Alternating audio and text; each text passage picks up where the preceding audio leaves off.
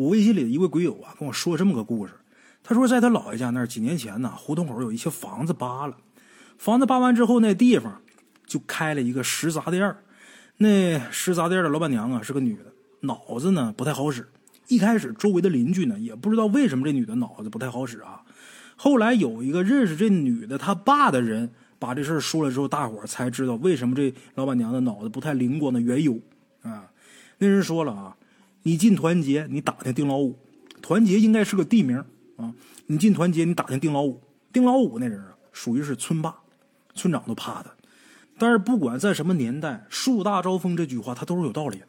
这丁老五啊，有点太不收敛了，说白了有点树大招风了，啊，豪横惯了。他这种所作所为，他这种行为，他好出风头这个劲儿，就引来了周围几个村子人的不满。在咱们东北啊，现在还好，在过去啊，每个屯子里边都得有几个这样的人，这很正常。丁老五那时候也就三十多岁吧，他们家孩子就是那食杂店的老板娘。在这老板娘七岁的时候，他爸丁老五那天在屯子里边正在一个小吃店里边吃饭呢。当时喝的挺多的，因为他是村霸，所以说没人敢惹他。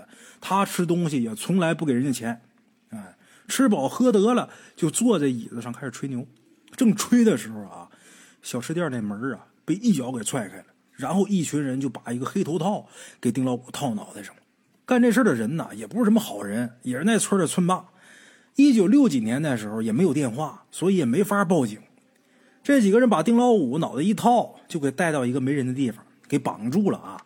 然后绑他这人就说：“以后这个村的老大就是我，哎，你必须得退出，以后别玩，你啥也不是。”丁老五，丁老五当时一看啊，周围人挺多的，当时就有点怂了。他也确实啥也不是，因为那个时候身边也没带人，就他自己。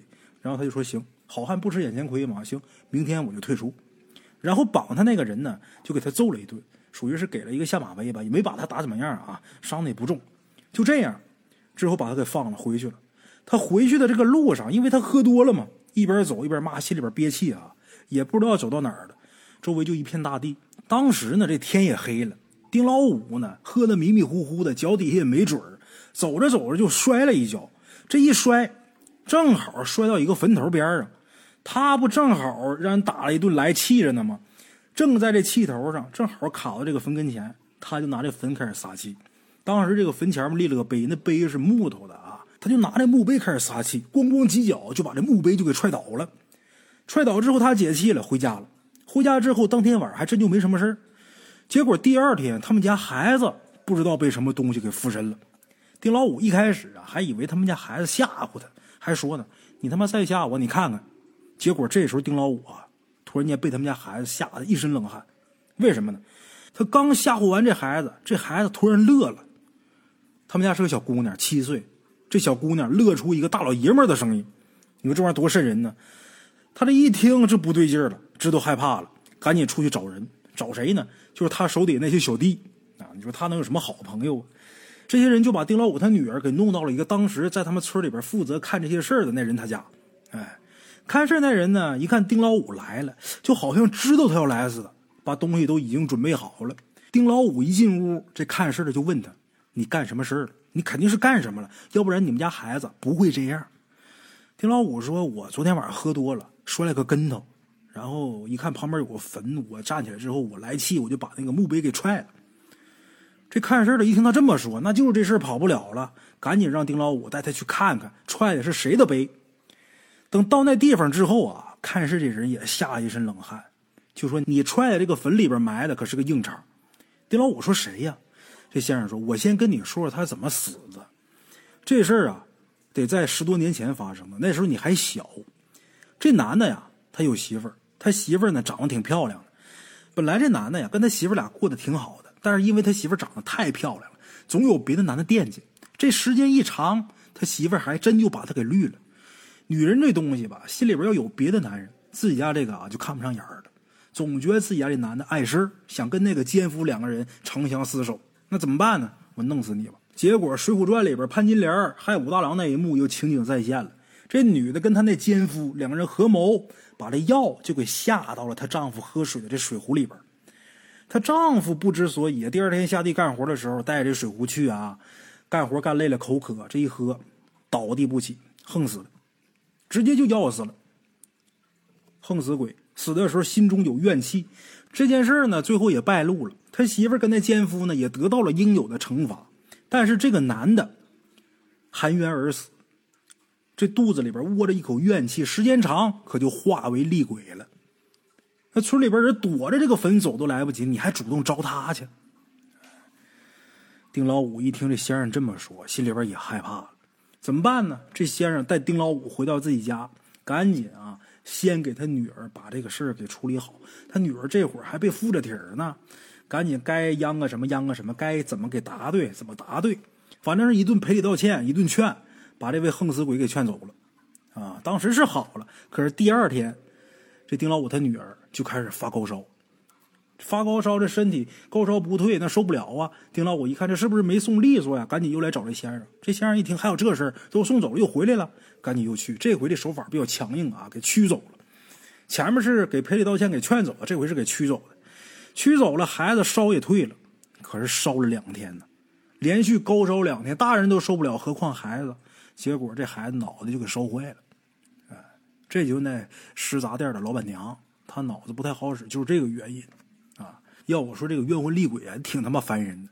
你说丁老五惹你，你找丁老五啊？可能是说年轻火力旺啊，你上不了他身或者怎么样？那你不能拿人家孩子撒气啊？孩子跟他有鸡毛关系？你丁老五干的不是人事，你找他呀？跟一个七岁的小女孩有什么关系？这一附体烧两天，把人脑袋给烧坏了，这辈子这脑袋都不好使。你说多他妈坑人呢？啊，得了。咱们今天这第一个故事啊，就给大伙说到这儿。再给大伙说一个啊，咱们今天要说这第二个故事啊，也是我微信里的一位鬼友给我提供的。他说：“大圣啊，这个故事是我师傅的一个师弟说的。咱们这位鬼友是干嘛的？我也没细问啊，咱也不知道。地点是山西晋城。咱们鬼友他师傅年轻的时候云游到晋城，听到的这么一个传闻。这故事是，据说是发生在上个世纪八十年代末期。说晋城有这么一个远郊。”这地方有一个比较偏僻的村子啊，有这么一年，村里边呢就挖出一个棺材。这棺材呢跟别的棺材不一样，哪儿不一样啊？这个棺材啊三层，外边是木头，中间是石头，最里边是铜棺。像这种规制的葬法，大圣我还是第一次听说。一般这个石椁都是在外边，这木棺都是在里边啊。他这奇怪，外边是木头，中间是石头，最里边是铜棺。这棺材被挖出来的时候啊，不少人都看见了，它外边那层木头的。快腐烂了，里边的石棺和那铜棺毫发无损。当然，那俩材质相比较这个木头来说，它肯定是扛烂的。有的人就说这个棺材肯定是一个大户人家的，也有人说啊，这棺材太奇怪了，这是不是里边镇着什么东西呢？这时候就有打歪心思的，就说要不咱就把它给打开，看看里边有什么。万一有什么值钱的随葬品、陪葬品，咱得了之后，咱是不是就发财了？说是这么说，但是当时呢没轻举妄动，没说直接就给打开。就在这个棺材挖出来的当天，村里就出现了一件怪事什么呢？就是整个村里边有不少孩子啊，当天晚上都做了噩梦，但是醒了之后呢，都不记得自己梦见什么了。但是呢，这个精神都萎靡不振的。啊，村长觉得这事儿挺怪的，不放心，于是呢就去找了一个道士来给看看。去找的这几个道士当中，其中就有咱们鬼友他师叔，就是他师傅的师弟啊。鬼友的师叔，当时鬼友他师叔啊还挺年轻的，他那时候就是负责跟着道长打波。哎，这道长一看那棺材，就看了一眼，就大惊失色，赶紧就问这棺材哪儿挖出来的？这个坟多长时间了？村里人都说不知道这个棺材埋了多长时间，因为在挖出棺材那地方没见过坟包。就岁数大的人也没见过那地方有坟包，从这个来看，这个坟年头应该挺多了，因为这坟包都被踏平了嘛。道长说：“你们赶紧带我去看看挖出棺材那地方。”村里人一看这道长一脸焦急的，赶忙带他到挖出棺材那地方去看。道长看了一眼，这脸色变得惨白惨白的，嘴里一直念叨：“果然如此，果然如此啊！”村里人一看道长那样，就问：“怎么了呀？你是果然如此了？”我们一脸懵逼呀。咋回事啊？有胆大就问：是这棺材有啥不对的吗？还咋的？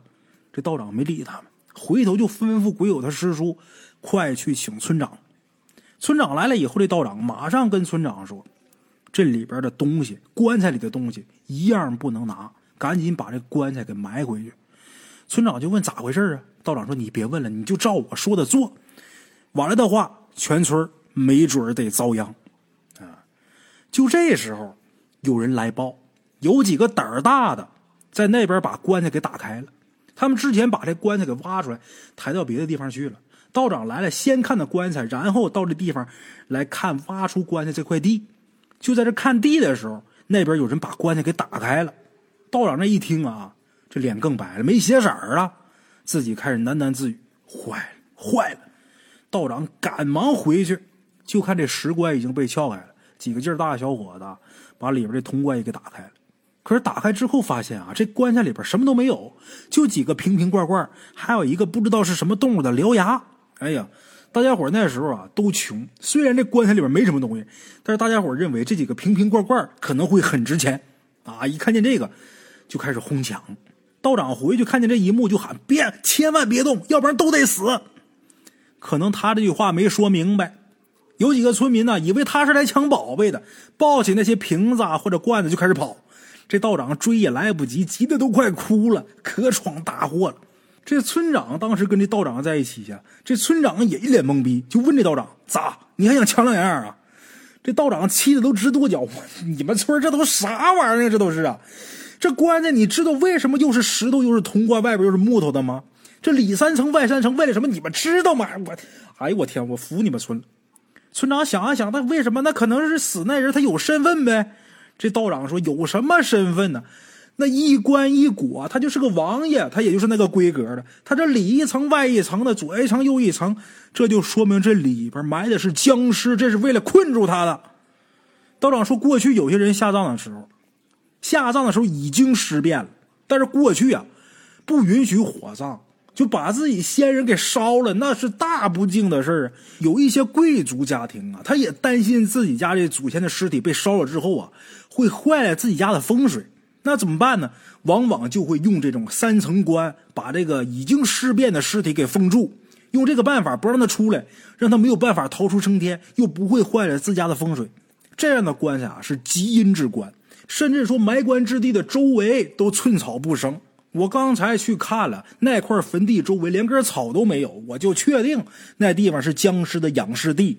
为什么他们家埋完之后不起坟头？为什么你们没见过坟头？他们家就故意给埋平的，就是怕人发现这是个坟，惊动里边的怪物。这种铜棺跟石棺是不可能永远困住这怪物的，他必然有一天会出来为祸人间。村长听完之后也害怕呀，也吓坏了。赶紧就问村民：“你们开棺的时候看没看见僵尸？”大伙说：“没有，哪有什么僵尸？”